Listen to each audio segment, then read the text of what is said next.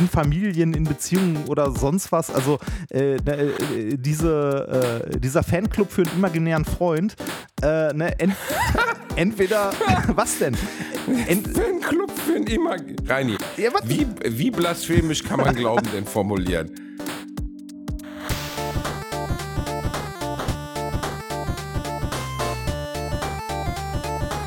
Ich lacke niemals unter meinem Niveau.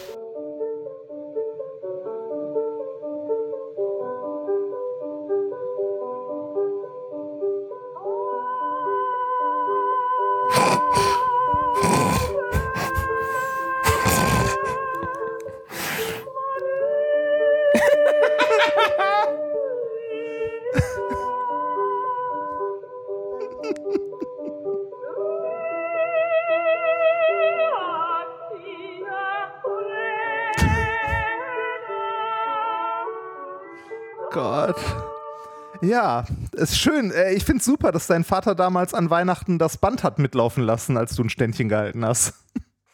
Ja, danke schön. Ja, ich habe für die ganze Familie gesungen. Das war damals noch in meiner Hauptrolle als Kastrati Bielendorfer. Ja. Ähm, das ist, äh, und, ja, du, du hast also, diese goldene Stimme heute noch, ne? Ich habe diese goldene Stimme heute noch. Ähm, das ist, oh mein Gott, ne? Also was soll man dazu sagen? Man hat, wusstest du das? Ich wusste es was nicht, bis Kastrat? ich diese, das, bis die, ja, also ich weiß, was ein Kastrat ist, aber ich habe nicht gewusst, dass man, äh, dass es, äh, bevor es oder nicht, während es schon Tenor und Sopran und sowas gab, gab es gleichzeitig im Italien der Opernzeit, also bis ins 19, nee, bis ins 20. Jahrhundert, bis 1930 wurde das gehandhabt, gab es die Stimme des sogenannten Castrati. Also junge Männer, die zur Erhaltung ähm, zur Erhaltung ihrer vor dem, Stimmbruch dem kastriert vorm, wurden, genau, damit vorm, ja. ja, denen wurden vorm Stimmbruch die Eier abgeschnitten, damit die halt nie in Stimmbruch kommen und diese hohe Stimme behalten. In der Kirchenmusik sehr beliebt. Hm, das hat man wirklich gemacht? Ja, das hat man gemacht. Und äh, zwar gar nicht mal so wenig. Also ich habe das sogar noch in der Schule gelernt, im Musikunterricht, wie mein Musiklehrer immer so schön sagte. Da hat dein, da, da hat dein, dein da, Musiklehrer noch jemanden kastriert? Nee, äh, mein, mein, Musiklehrer hatte ein sehr bildliches, also wir haben auch gefragt, warum sollte man das machen? Er meinte so, ja, die, wenn die Not groß ist und so, und dann tauscht man halt ein Säckchen gegen ein Säckchen Gold. Aber dann sind die doch auch kastriert, also äh, kastriert, also auch sexuell nicht mehr, also ja, richtig. kastriert heißt ja auch Genau, also nicht also der mehr arme Kerl konnte so singen, aber hat keinen Steifen mehr gekriegt. Ja, er konnte keine Kinder mehr zeugen, definitiv. Also der, der, also nicht, nicht nur das, also nicht nur keine Kinder mehr zeugen, sondern das ist ja ein äh, massiver Eingriff in die Entwicklung. Ne? Also äh, du, äh, es ist ja nicht einfach nur so, dass, äh, dass du keine Kinder mehr zeugen kannst, wenn du halt vor, also vor der Pubertät quasi kastriert wirst, sondern ähm, äh, es entwickeln sich ja äh, gar nicht ähm, die entsprechenden Hormone, beziehungsweise dein Körper ändert sich ja nicht mehr. Was hier ja das Ziel war, ne? Halt ähm, die, die Stimmbänder so die zu belassen. Ewige Jugend, die ewige Jugend, Reinibär. Ja, das, äh, das galt halt zu der Zeit mal als toll. Ne? Und das ist jetzt, äh, also das ist jetzt nichts Neues gewesen oder so, sondern das hat man schon um, boah, was weiß ich, 1500, 1600 oder so. Ja, aber den jungen Mann hat keiner gefragt, ob man ihm die Nein, nein, natürlich abschneidet. nicht. Natürlich nicht. Also. Das äh, pff, ist schon heftig. Ja, es ist richtig, also es ist wirklich richtig heftig. Ähm, wie gesagt, eine, äh, eine Praxis, die heute, glaube ich, auch nicht mehr mit Menschenrechten in irgendeiner Form vereinbar wäre, die aber nicht mehr, äh, also die ja auch nicht, also lange nicht mehr durchgeführt wird. Das, was wir da gerade gehört haben, war, glaube ich, ähm, du hattest mir das geschickt als Video, der, äh, der letzte Kastrat, den es noch gab, beziehungsweise der dann auch mal aufgezeichnet wurde. Ne, weil das der Zeit ja auch er, keine wie, wie, ich habe ihn dir geschickt, ich weiß nicht mehr, wie er hieß. Er hatte aber einen lustigen italienischen Namen. Gianni Ähm, Baitali oder so, der letzte Castrati. Ja, warte mal. Äh, Alessandro Moreschi. Alessandro Moreschi. Und der Nachteil natürlich, Castrati, äh, keine Nachkommen. Keine Nachkommen. Ja, ist ein bisschen wie die, wie die, wie heißt diese Sekte nochmal, von der wir mal gesprochen haben, die, ah, die als Grundsatz hatten kein Sexualverkehr, was für den Vorbehalt einer Sekte keine gute Idee ist. Wie heißen die denn nochmal? Nicht die Quäker, sondern Priester. so ähnlich. Nee, ja. ja, die haben es immerhin geschafft, den, also das Schneeballsystem weiterzuführen. Das muss man ihnen lassen. Das hat immer funktioniert. Ja, das ist, ah, es ist, Es ist eine eigene Welt, Reini. Wir sind nicht bei den Kastraten dabei, wir sind da raus. Mit sowas können wir nichts anfangen. Wir brauchen noch unsere süßen kleinen Klötze, ne? Ja, bitte. Außerdem, also ne, du kannst ja eh nie singen. Davon mal abgesehen. Da wäre, da wäre auch mit einer Kastration nichts gewonnen. Höher geht die Stimme eh nicht mehr. Da, da, danke, Rein, danke. kannst, du, kannst du dir theoretisch, also weißt du noch, wann du deine erste Erektion hattest? Boah, nee, keine Ahnung. Ich weiß es. Ernsthaft? Also, ja, ich weiß es. Ich saß im Videokeller meiner Eltern und ich weiß noch, dass ich du hast die falsche Videokassette reingeschoben oder? Ich, ich, weiß gar nicht mehr, was der genau anders war. Es muss irgendwas gewesen sein, was mich was mich getriggert hat. Ich meine, ich bin äh, ich bin ein heißer Typ, mich triggert schnell was, aber in dem Fall, ähm, ich war noch relativ jung und ich weiß, dass ich zu meinen Eltern hochgelaufen bin, mit der Erektion gesagt habe, was ist das? Oh und ähm, das ist auch im Rückblick immer noch eine sehr, eine sehr unangenehme Erinnerung. Ah, du, du hattest doch einen älteren Bruder. Hat der dir das nicht erklärt? Ja, natürlich. Wir haben den ganzen Tag über seine Erektionen ja, gesprochen. Mein Bruder, mein Bruder und ich hatten relativ wenig, also wenig Kontakt, klingt jetzt so kalt, aber mein Bruder war acht Jahre älter und ja, wenn man ehrlich okay, ist, das ist schon sehr weit auseinander, ne? Hat er sich wirklich gar nicht für mich interessiert. Also er war einfach froh, wenn ich nicht da war und er sich nicht mit mir beschäftigen musste. Ja. Ist auch bis heute so. Grüße gehen raus nach Berlin. Ich hoffe, es geht dir gut. Nein, mein Bruder und ich haben okayen Kontakt, aber wir waren nie ein enges Bruderpaar und das wird sich wahrscheinlich auch nicht mehr ändern. Das ist, wird in der Jugend, glaube ich, ein bisschen gelegt. Ich habe andere immer beneidet, die so enge Geschwisterschaften hatten, weil ich hatte das halt nicht. Es ist ja auch nur mein Halbbruder, aber das, damit hat es jetzt nichts zu tun. Aber ja. ich glaube schon, da mein Halbbruder ist, wir sind uns wirklich von der Persönlichkeit sehr wenig ähnlich. Also sehr wenig. Ich glaube, bei, bei Geschwistern hat das ähm, also äh, das biologische ein Ding, aber ähm, ich glaube, es hat viel, viel mehr damit zu tun, äh, mit wem man wie aufwächst. Also wie eng auch. Acht Jahre ist jetzt schon ein harter Unterschied. Äh, auch selbst wenn man zusammen aufwächst, sind acht Jahre schon relativ viel. Ähm, äh, bei mir war das ja so, meine Geschwister sind zwar auch zum Teil deutlich älter als ich, aber ich habe halt auch einen Bruder, der gerade mal ein Jahr älter ist als ich. Weil ja. ihr so viele wart. Ihr wart ja wie die Kelly-Filme. Die Remfords in meiner Fußgängerzone Eine römisch-katholische Familie. Ja, auf, das, auf Deutsch, da wurde gar nicht verhütet. Aber wirklich gar nicht, meine Herren und Damen. Weißt du, haben deine Eltern dir das mal gesagt, ob sie verhütet haben Nein, oder ob haben sie so vier Kinder nee, wollten? Also meine, meine, meine Eltern waren, äh, nee, also meine Eltern waren so katholisch, Verhütung hat der Papst nicht erlaubt, so in etwa.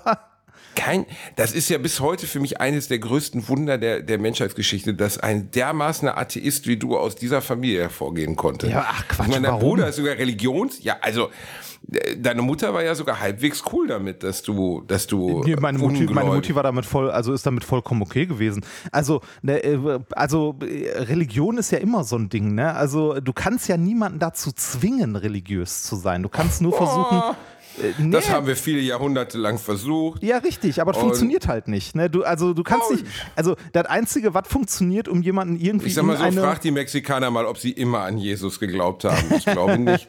ja, aber das, das meine ich so nicht. Ich meine so in, äh, in Familien, in Beziehungen oder sonst was. Also äh, ne, äh, diese, äh, dieser Fanclub für einen imaginären Freund, äh, ne, ent, entweder, was denn?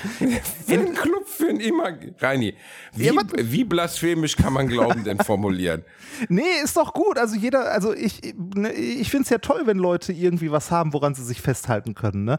Äh, es ist ja auch es, es, es, ist ja auch naiv zu glauben, äh, dass Glaube, äh, also dass alle Arten von Glauben gleich sind. Ne? Also äh, ich glaube, die wenigsten Leute, die sich ernsthaft mit Religion auseinandersetzen, glauben an den an den alten Mann mit weißem Rauschebart im Himmel und dass sie irgendwann mal Harfe spielen. Ne? Also äh, es gibt auch durchaus ähm, Naturwissenschaftler, die tief religiös sind. Weil das schließt sich ja auch nicht zwingend aus. Ne? Du kannst ja Findest trotz, du? Nee, überhaupt nicht. Also warum glaubst du, schließt sich das aus?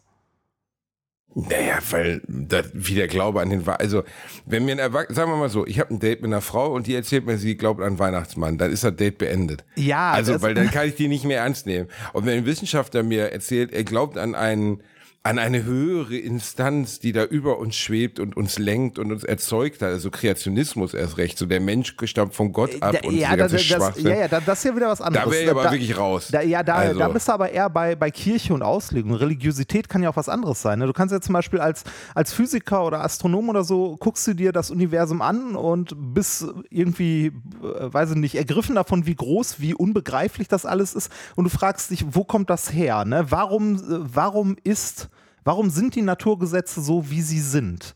was äh, ist vor dem Urknall da gewesen und so. Also das sind ja Fragen, die du mit der Wissenschaft so erstmal nicht beantworten kannst. Und du kannst ja durchaus religiös sein und sagen so, ja, da war irgendwie ähm, ne, ein, eine höhere Macht, ein Was glaubst du denn, was vom Ur Urknall da gewesen Nix. ist, Reini? Ich, ich weiß Nix. es nicht. Ich, also Naja, aber irgendwas, also der Urknall ist ja jetzt nicht, der hat ja nicht, also der hat ja jetzt keine höhere Ins- Instanz einfahren lassen, da waren wir. Also es muss ja irgendwas da gewesen sein, was dann fusioniert hat, oder nicht? nee. Irgendwas. Also mit, mit dem Urknall ist äh, im Grunde Raum und Zeit entstanden. ja, aber das kann ja nicht sein. Ja, und genau da sind wir an dem Punkt, wo wir, wo wir sagen, äh, ne, also äh, ab da ist Spekulation, ab da fängt Religion dann im Wesentlichen an. Ne, was glaubst du? Was, Was genau, da Reini, es ist ein bisschen peinlich, aber was genau ist der Urknall denn?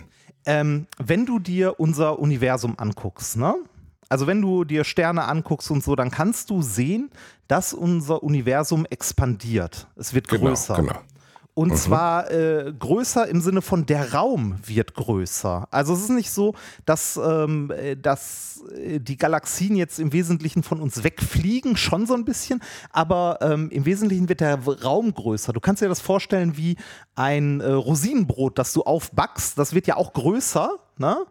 Und Verteilst, äh, ver vergleichst gerade das Universum mit einem Hefeteilchen? ja, im Grunde ja. Das ist gar nicht so weit weg, weil ähm, die Rosinen, ne, die ändern im Teig ihre Position zueinander nicht wesentlich, sondern das Ganze äh, pustet sich auf, wie so ein Ballon. Also es, es, es, der Raum dehnt sich aus. Okay, aber, aber, Und- äh, okay, aber, und aber das- es gab, so gesehen, also jetzt dumme Frage, aber es gab eine Art Startschuss dafür. Ja, genau. Also man, man kann heutzutage äh, mehrere Sachen sehen. Man kann zum einen, kann man messen, wie schnell sich das Universum ausbreitet durch die Rotverschiebung. Ähm, hast du davon, äh, hast du das schon mal, also Rotverschiebung, sagt dir ich habe was? den oder? Begriff Rotverschiebung schon mal gehört, ich weiß Ah. aber, ich könnte es dir niemals erklären. Ähm, okay, wenn du ähm, äh, äh, Doppler-Effekt, wenn ein Krankenwagen an dir vorbei ähm, an dir vorbei rauscht, ne? Dann hörst du die Sirene ja äh, erst relativ hoch und dann tief, wenn er an dir vorbeigerauscht ist. Ne? Also es hört sich unterschiedlich an, ob er auf dich zukommt oder von dir wegfährt. Mhm. Und genau das Gleiche passiert im Wesentlichen auch mit dem Licht von den Sternen, die wir sehen. Ähm, wir haben eine, äh, eine Verschiebung im Spektrum, wenn die sich von uns wegbewegen. Und zwar in Richtung Rot, in Richtung längere Wellenlängen. Wenn sich Licht von uns weg, also wenn sich ein Körper, der Licht ausstrahlt, von uns wegbewegt.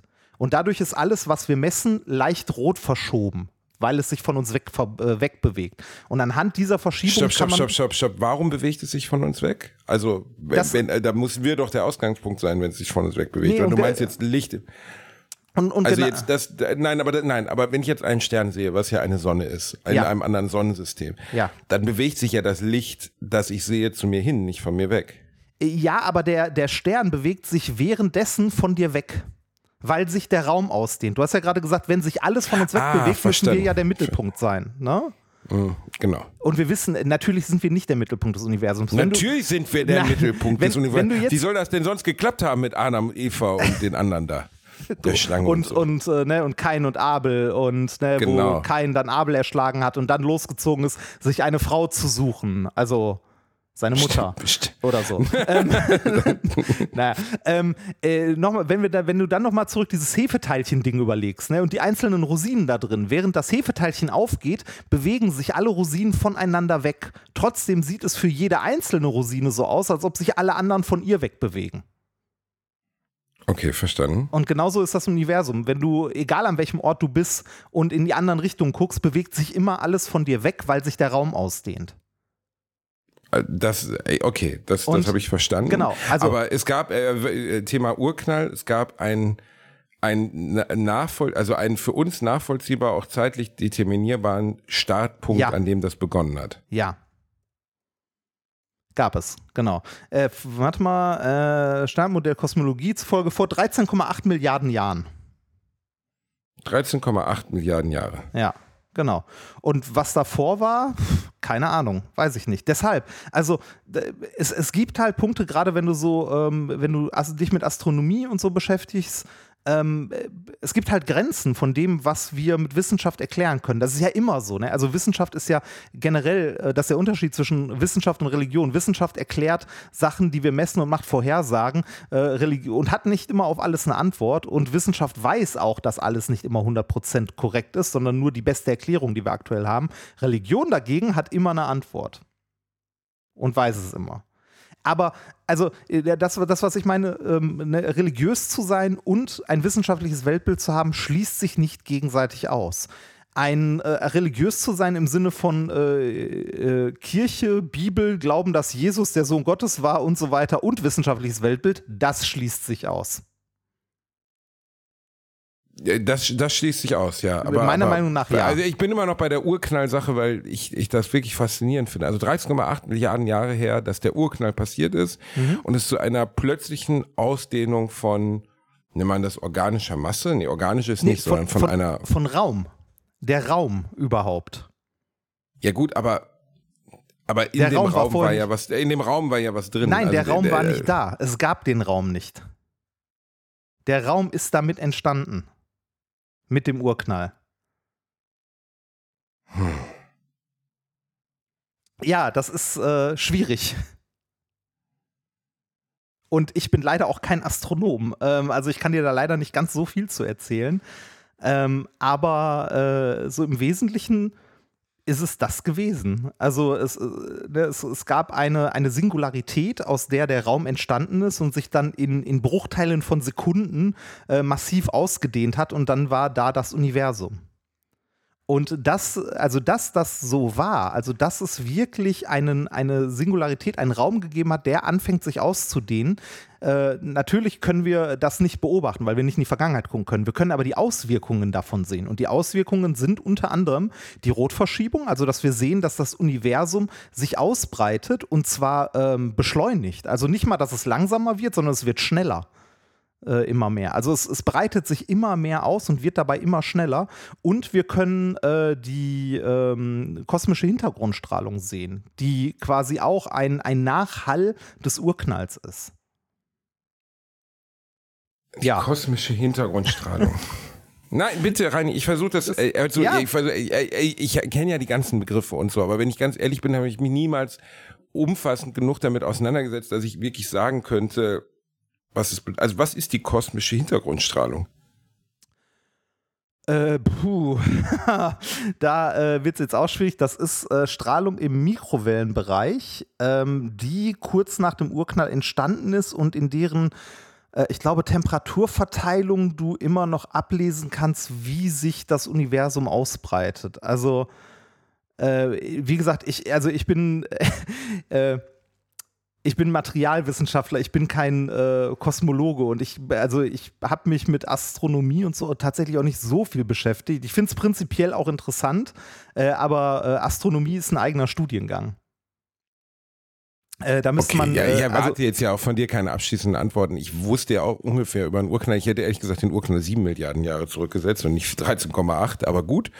Aber die, wenn man mal drüber nachdenkt, also da haben sich weitaus klügere Menschen als wir schon den Kopf drüber zerbrochen, aber wenn man sich nachdenkt, darüber nachdenkt, dort ist kein Raum und dann entsteht Raum und es entsteht Materie aus dem Nichts, das kann einen natürlich schon in die Richtung von, von göttlicher Lenkung oder irgendetwas ähm, divine, also irgendwas Göttlichem lenken. Ne? Ja, natürlich. So, oder du, so du, unvorstellbar ist, dass das passiert ist. Du kannst ja auch überlegen, ne, warum, also du kannst ja auch die Frage stellen, äh, ne, warum gibt es Schwerkraft? Ne, also wie oder wie ist das? Oh, da habe ich aber letztens habe ich letztens ein schönes Interview mit einer so einer Bachelorette-Kandidatin aus den USA gesehen, die sich mit einem ihrer Mitbewohner darüber unterhielt, wie viel geiler das Leben doch wäre, wenn niemand die Schwerkraft erfunden hätte. dann müsste man auch gar keine Flugzeuge bauen, dann würde man ja fliegen. Und der Typ, also sagen wir mal, in dieser langen Reihe von geistig Umnachteten, die da im Fernsehen zusammengetrieben werden, um sich genetisch zu vermehren, war er noch einer der clevereren. Und er saß da wirklich mit dem Mund offen und man hat das Gefühl, er weiß nicht, was, er wusste wirklich nicht, was er auf diese völlig zurückgebliebene Scheiße antworten sollte. Weil ich meine, muss dir mal vorstellen, dass jemand glaubt, dass ein Naturgesetz, also würde man die Schwerkraft, ist ein Naturgesetz, oder? Äh, die Schwerkraft ist eine der Grundkräfte und witzigerweise, Grund, okay. äh, also witzigerweise eine der fundamentalen Kräfte in der Natur, die äh, am schwersten zu erklären sind. Werbung als kleiner, dicker Junge, der ich nun mal leider bin, habe ich mich in letzter Zeit häufiger mit dem Thema Krankenversicherung auseinandergesetzt. Genau genommen mit privaten Krankenversicherungen. Und wenn du wie ich überfordert bist von dem riesigen Angebot an Tarifen, das es da so gibt, dann check mal die kostenlose Clark-App aus. Das ist wirklich fantastisch, weil mit Clark hast du all deine Versicherungen im Überblick und kannst sie von überall aus digital managen. Das ist ein echt dicker Vorteil. Dank des praktischen Tarifvergleichs siehst du außerdem in Sekundenschnelle, welche die passende Krankenversicherung für dich und deinen individuellen Lifestyle ist. Und solltest du wirklich mal Fragen haben, helfen dir die Expertinnen von Clark immer persönlich weiter. Per Telefon, Videocall, Chat, E-Mail, Fax, die kommen theoretisch zu Hause vorbei, reiten auf einem Pferd vor, schmeißen dir eine Brieftaube ins Gesicht, das ist unglaublich. Okay, die letzten drei Gründe stimmen nicht, aber das ist wirklich wahr, sie sind immer erreichbar. Weiteres großes Plus, Clark gehört zu keiner Versicherungsgesellschaft, berät dich also immer unabhängig und in deinem Interesse. Also tausch das Wartezimmer gegen das Behandlungszimmer und lad dir die Clark-App runter. Mit dem Gutscheincode AAA34, AAA34 erhältst du außerdem bis zu 30 Euro Shoppingguthaben für Brands wie Apple, Zalando und Co. Die Teilnahmebedingungen und alle weiteren Infos findet ihr wie immer in den Show Notes. Werbung Ende. Also für, für die man noch nicht wirklich eine Erklärung hat weil ähm, äh, die ist im Vergleich zu allen anderen Grundkräften in der Physik ähm, sind, also ist die, die Schwerkraft sehr, sehr schwach. Also, ähm, aber sie lässt sich doch da, also die Schwerkraft ist doch letztlich die Anziehungskraft eines Objektes auf umliegende Objekte. Also durch, genau, also die äh, Masse, äh, Masse, die sich an, also die, die sich halt anzieht. Also das, was unseren Planet auf seiner Bahn hält, den Planet zusammenhält, was dafür sorgt, dass äh, dir, wenn du sie fallen lässt, die PlayStation 5 runterfällt und kaputt geht. Genau. Aber ähm, die, die Gravitation ist im Vergleich zum Beispiel zur elektromagnetischen Wechselwirkung sehr schwach. Ähm, und wo, wo, wo merkt man das oder wo kannst du das sehen? Wenn du etwas auf einen Tisch stellst, fällt es nicht durch den Tisch durch.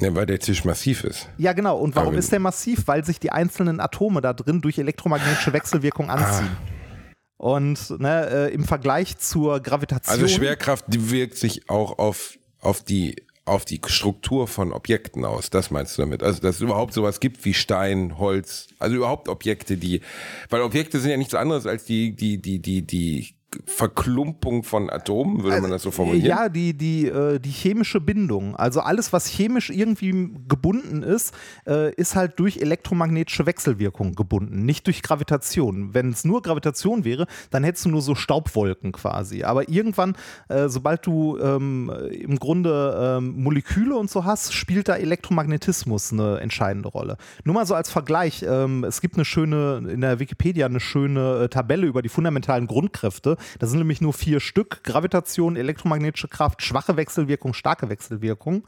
Ähm, die letzten beiden hast du wahrscheinlich noch nie gehört, weil die spielen in der Teilchenphysik erst eine Rolle. Also die begegnen dir im Alltag nicht so wirklich. Ähm, und die äh, Gravitation verglichen mit äh, dem Elektromagnetismus, ähm, da liegen so über 30 Größenordnungen zwischen, wie stark die sind. Ah. Also das ist eine, eine sehr, sehr großer Unterschied. Also elektromagnetische Wechselwirkung ist viel, viel stärker als Gravitation. Das ist auch gut so, weil sonst würde die Gravitation Moleküle auseinanderreißen. Und dein Tisch würde in sich zusammenbrechen wegen der Gravitation. Das wäre sehr ärgerlich. Ich Richtig, genau. Aber ähm, es ist eine gute Frage, warum Gravitation so schwach ist. Das ist schwer zu erklären. Also ist für Physiker tatsächlich eine, äh, eine der großen Fragen immer noch, äh, wie, also wie Gravitation entsteht, was Gravitation ist. Äh, weil Gravitation, also große Masse, verändert ja auch den Raum und die Zeit. Wir, wir, wir, wir schweifen ab in einen äh, Naturwissenschaftspodcast. Jetzt wir wird- sollten jetzt vielleicht mal richtig wieder zum abgeballert, Ficken kommen. Hey, Fick! Wie geht's eigentlich Egon Kowalski, wo wir dabei sind? ähm, äh, Reini, wenn wir, wenn, ja, also ich find's doof, das jetzt nur zu beenden, weil das, also es ist vielleicht nicht für jeden nachvollziehbar, aber drei, vier Sätze können wir dazu ruhig noch sagen, ohne dass das Publikum einschläft. Und wenn sie einschlafen, seid ihr dumme Schweine. Also, äh, das mit, also, okay. Aber nochmal ganz kurz zum Urknall, weil mich das jetzt wirklich triggert und interessiert. Es gibt bis heute kein nachvollziehbares Modell, was davor war. Es gibt keine, noch nicht mal eine, also Also es gibt Ideen das einfache und so, ne? Entstehen von Raum und Masse ohne jeglichen Ansatz kann doch, also das, äh, ich bin nun mal ein unchristlicher Mensch, das kann ja wirklich nicht sein. Also es muss ja irgendwas das getriggert haben. Ja, genau. Und äh, da ist die Frage, da äh, kannst du selbst als, äh, als Wissenschaftler, ist da immer noch Platz für Gott, wenn du das so möchtest? Für, für eine Okay, wär- Erklärung, die wir, die wir halt nicht, nicht erklären können. Also für irgendwas, was, was wir halt nicht wissen. Und es ist auch schwierig, äh, da irgendwie Erkenntnis drüber zu gewinnen, was davor war oder selbst äh, wie der Urknall, also wie es dazu kam, warum und was da genau passiert ist. Selbst das ist ja schwierig zu ergründen.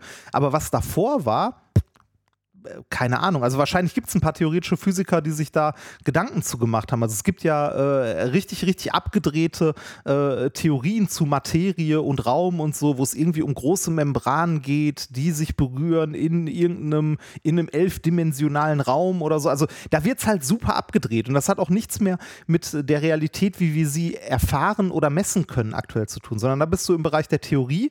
Und vielleicht kann man mal irgendeine davon bestätigen oder vielleicht weiß man es irgendwann mal, aber am Ende kannst du auch sagen, ja, vielleicht war da irgendein intergalaktisches, mächtiges Wesen, das irgendwie, was weiß ich, gefurzt hat und dadurch ist das Universum entstanden. ne? Wie schön wäre das? Schön. jetzt, Also, kommt eine, äh, jetzt kommt eine Weltklasse-Überleitung. Nee, halt wa wa warte mal ganz kurz. Ähm, äh, also ich wollte nur eine Sache sagen, äh, damit wir nicht so in diesem äh, Universum und so festhängen. Äh, genau die gleichen Grenzen in der Physik hast du, wenn du in sehr, sehr kleine Bereiche gehst. Wenn du ähm, auf, äh, auf Größenordnungen von Atomen gehst und im Bereich der Quantenmechanik, da hast du auch Materie oder Energien oder na, ist, am Ende ist es das Gleiche, die aus dem Nichts entstehen und wieder verschwinden und was auch messbar ist. Also auch da in, in der Richtung nicht riesengroß, sondern winzig klein. Auch da gibt es irgendwo eine Grenze, die wir nicht mehr verstehen, die wir äh, beschreiben können, aber wo halt auch noch äh, das Ganze irgendwie offen ist. Ne? Also es religiös zu sein und wissenschaftliches Weltbild zu haben, schließt sich nicht zwingend aus. Ähm, aber es ist anders, als sich viele das vorstellen. So, jetzt bitte Ich deine weiß Überleitung. nur, dass der Vater, nee, den Satz muss ich noch sagen, dass der Vater meines Lieblingsmusikers, Mark Oliver Everett, also der, ähm, der, der Kopf der Eels, einer der besten Bands der Welt nebenbei, ähm, der war ja, äh, das weißt du wahrscheinlich nicht, der war Physiker und ähm, hat die Multiversentheorie damals aufgestellt. ah, ah, das hast du, glaube ich, mal, das hast du, glaube ich, mal erzäh äh, erzählt. Und er ist völlig darüber zerbrochen, weil ihm niemand glauben wollte und die Leute ihn ausgelacht haben. Und es gab aber ein Experiment, was zumindest nahe liegt, dass er nicht komplett falsch lag. Ich habe aber nie ganz verstanden, wie es funktioniert. Also es war mit Lichtpunkten. Man kann sich das in einer Doku über ihn anschauen, also über seinen Sohn und über ihn, ähm, wo man durch ja, man schickt ein Licht, also jetzt wird wirklich die, jetzt kommt die Basti-Variante der Erklärung. Wir sprechen von jemandem, der äh, weitaus klüger war als ich. Man schickt einen Lichtpunkt durch ein ähm, durch ein Loch auf eine eine ebene Fläche. Jetzt also äh, boah, das kriege ich nicht erklärt.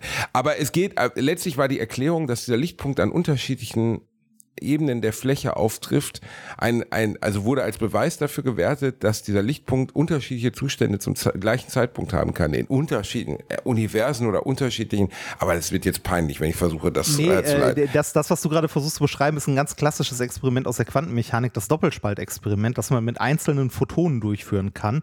Und obwohl man es mit einzelnen Photonen durchführt, die nacheinander auf dem Doppelspalt auftreffen, äh, ergibt sich trotzdem. Gott sei Dank wusstest du, wovon ich rede. Gott sei Dank. er- ergibt sich- unangenehm. ergibt sich trotzdem ein Interferenzmuster. Ähm, je, aber das hängt auch davon ab, je nachdem, was man misst, wo man misst und wie man misst. Im Grunde, also diese Aber was heißt das, was Doppelspaltexperiment? Wir sind schon wieder bei Egon Kowalski. Erklär mir bitte einmal kurz, was das im Zusammenhang heißt. Oh Gott. Okay. Ähm, du, äh, du nimmst dir eine schwarze, also du nimmst dir eine Platte, machst da zwei, zwei dünne Schlitze rein, die sehr nah aneinander liegen, ne? also ein Doppelspalt. Genau, genau, genau. genau. Ein da Doppelspalt. leuchtest du mit äh, einer Lampe drauf. Am besten mit einem Laser, da sieht man es am besten, weil der nur eine Wellenlänge hatte und so. Ähm, und äh, wenn du dir dann den Schatten dahinter anguckst, ne, würde man ja äh, erstmals äh, zwei Striche erwarten, weil es sind ja äh, zwei, zwei Löcher in der Platte, an zwei Stellen geht das Licht dadurch. Ich erwarte also Genau. zwei helle Punkte auf der Wand. Das ist aber nicht so, du siehst mehr als einen Punkt. Du siehst äh, eigentlich äh, unendlich viele in einer Ebene, äh, die nach außen hin immer schwächer werden. Das äh, kommt durch die Wellennatur von Licht. Licht ist ja eine Welle und wenn eine Welle, also eine Lichtwelle, auf so einen Doppelspalt trifft, dann entsteht im Grunde an jedem Spalt wieder eine neue Welle. Das nennt man das Huygens-Prinzip. Das kannst du auch sehen, wenn du dir Wasserwellen anguckst. Eine Wasserwelle, die gegen einen, äh, also gegen einen Damm oder so läuft, der zwei Löcher hat, dann entstehen hinter dem Damm, von den zwei Löchern ausgehend, wieder so Kugelwellen. Kannst du dir das vorstellen? Verste ja, ja, ja, das kann ich mir vorstellen. Genau, und diese, und, und, und, diese, und diese Wellen, die dahinter entstehen, also hinter dem Spalt, die überlagern sich. Und zwar entweder konstruktiv, dass sie sich verstärken, oder destruktiv, dass sie sich gegeneinander auslöschen. Und dadurch kommt es auf der Leinwand hinten zu einem Interferenzmuster, das nicht einfach nur zwei helle Punkte sind, sondern ganz, ganz viele äh, Punkte oder halt in dem Fall Striche dadurch, dass du eine konstruktive Interferenz hast, weil Licht eine Welle ist. Wir wissen aber auch von Einstein, dafür hat er damals den Nobelpreis übrigens bekommen, dass, äh, also unter anderem dafür, dass Licht äh, einen Teilchencharakter hat. Der hat den bekommen für den photoelektrischen Effekt. Aber ist egal. Licht hat einen Teilchencharakter. Also Licht ist nicht nur eine Welle, sondern je nachdem, wie man es betrachtet, auch ein Teilchen. Das sind die sogenannten Photonen. Und wenn man Photonen oder andere Teilchen einzeln nacheinander auf so einen Doppelspalt schießt, ne, ähm, dann können sie ja entweder durch den rechten oder durch den linken Spalt gehen. Und man würde auch, wenn man das als Teilchen betrachtet, auf der Wand zwei Häufungen von Teilchen sehen. Entweder ist das Teilchen durch den rechten Spalt oder durch den linken Spalt gegangen. Das Interessante ist jetzt aber, wenn du ganz, ganz viele Teilchen nacheinander auf diesen Doppelspalt schießt, entsteht ähm, wieder dieses Interferenzmuster, das du auch bei Wellen siehst. Ähm, und dieses Experiment hat man gemacht, nicht zwingend mit Photonen, das hat man erst mit Elektronen gemacht, ist am Ende aber egal. Hauptsache, man hat irgendein quantenmechanisches Objekt, das gleichzeitig Welle- und Teilchencharakter hat. Ähm, und ähm, äh, es ist so, du schießt zwar Teilchen dadurch, diese Teilchen haben aber einen Wellencharakter und dadurch entsteht, wenn du nur genug Teilchen durch, die, äh, durch den Doppelspalt geschickt hast, entsteht dieses Interferenzmuster dahinter. Dieses Interferenzmuster verschwindet aber in dem Moment, wo du anfängst zu messen, durch welchen Schlitz äh, das Elektron oder das Teilchen gegangen ist. Wenn Genau das, genau das war das, was ich nicht wirklich daran verstanden habe. Genau. Also ist das wieder das Quantending? Also ist das, Ja, das ist- Schrödingers das- Katze? Sobald ich gucke, ist die Katze nicht tot Ja, oder ist tot? Also ja, im Grunde, genau, das ist im Grunde das, was Schrödinger mit äh, Schrödingers Katze äh, auf makroskopische Objekte übertragen wollte, also eine ad absurdum führen möchte. Äh, aber da, da sind wir tatsächlich ganz, ganz tief in der Interpretation der Quantenmechanik. Äh, da wird es auch schwierig, weil, äh, also auch schwierig ohne Mathematik das Ganze zu erklären, weil das, was du dir eigentlich anguckst ähm, bei, bei so einem Teilchen, ist, ähm, äh, ist immer ein bisschen unscharf. Also da sind wir dann bei der Heige, äh, Heisenbergschen Unscharfrelation. Du kannst gar nicht genau sagen, wo sich das Teilchen gerade aufhält. Also du kannst sagen, wo es ist, aber dann kannst du nicht mehr sagen, wie schnell es ist. Und andersrum genauso, weil äh, diese beiden Größen äh, verknüpft sind miteinander. Und das, was sich eigentlich in so einem Experimenteaufbau ausbreitet oder bewegt, ist nicht das Teilchen, sondern äh, die ähm, Wahrscheinlichkeitsfunktion, äh, also die Zustandsfunktion nennt man das auch, dieses Teilchens. Und je nachdem, wie du das Experiment veränderst, veränderst du damit halt ähm, die, die Schrödinger-Gleichung, deren Lösung halt diese Wahrscheinlichkeitsverteilung für das Experiment ist. Da, ich glaube, um da mal ordentlich drüber zu sprechen, da bräuchten wir mehr als eine Stunde und das wäre auch schwierig. Und ist wahrscheinlich sehr langweilig für Leute, die es nicht interessiert. und alles darüber, äh, jetzt kommt die Überleitung rein, jetzt kommt Ja, die Überleitung. bitte. Alles, was man darüber bisher nicht weiß und vielleicht nur erfindet, weißt du, was das ist, Reini? Nein. Fantasy. Und das ist, ah, ist das. Du hättest auch anders überleiten können. Äh, hier äh, mit Queen. Is it the Queen? real life or is it just fantasy? Oh, Reini, auch sehr naheliegend. Aber ich wollte ja eigentlich hinaus auf. Zu, zumal Brian May Astronom ist. Aber egal. Und einen Doktor hat. Aber egal. Worauf wollte ich hinaus, rein? Du wolltest auf Final Fantasy hinaus. Richtig, ich wollte auf Final Fantasy hinaus, wo ich im Moment dran sitze und ich bin ganz verliebt, ich bin ehrlich. Ähm, das erste Final Fantasy, was ich intensiv spiele seit sehr, sehr, sehr langer Zeit. Und es ist, also im Meisterwerk ist jetzt zu hoch gehängt. Ich habe jetzt erst acht Stunden gespielt, aber es ist wirklich, wirklich gut. Ähm, die haben äh, Final Fantasy 16 letzte Woche released, genau, letzte Woche. Und es ist so ein, also erstmal, ich habe mit Final Fantasy immer weniger zu tun gehabt über die Jahre, weil es immer japanischer wurde. Und immer mehr abrutschte von Äh, dem, wo, was ich wo, mag. Wo hast du es denn noch gespielt? Äh, zum Beispiel den, was, der 14., der, der auf der PlayStation 3 noch erschien. das war Der 13, 14. glaube ich, Teil, glaube ich. Was, ich 13 oder 14, ich weiß es gerade ehrlich gesagt nicht. 13 oder 14 und der hat mich komplett verloren. Schlauchlevel, alles zugekleistert mit so Ethno-Charakteren. Und der letzte Teil war ja der, der dann grafisch sehr beeindruckend war, wo man aber so eine Art japanische Boyband auf einmal spielt, so eine K-Pop-Band. Ah, weißt ja, du, alle Charaktere sahen aus wie 16-Jährige, Ja. hatten riesige Schwerter. Es hatte wirklich gar nichts mehr mit, also Realität klingt jetzt bescheuert beim Spiel, das Final Fantasy heißt, aber es hatte nichts mit der Art von Fantasy zu tun, für die ich mich jetzt vielleicht interessiere oder erwärmen kann. Und das hat mich komplett verloren. Nach einer Stunde war ich gelangweilt, hab's ausgemacht. Der neue Teil ist so eine Fusion, irgendwie so ein Amalgam, wie wir sagen würden, aus, ist das der richtige Begriff, weiß ich gar nicht, benutze ich einfach, klingt gut. Ein Amalgam aus, ähm, aus Game of Thrones, Gewalt, ähm, erwachsenen Charakteren, einer nachvollziehbaren Story, einer Grafik, wie ich sie noch nie gesehen habe. Also ich saß wirklich mit offenem Mund vorm Fernseher und habe gedacht, Alter, das ist mal ein Fest. Also Diablo 4 oder so sieht super aus, aber wenn du dann mal Final Fantasy 16 dagegen hältst, das sieht wirklich, also das, was wir aus unserer Jugend kennen, Final Fantasy 8, 9 und 7, 7, 8, 9, diese 10. CGI-Sequenzen und 10, genau, 10 ja auch noch. Also die, die großen Final Fantasies unserer Jugend, in der geile CGI-Sequenzen vorkommen, diese CGI-Sequenzen sind jetzt das Spiel.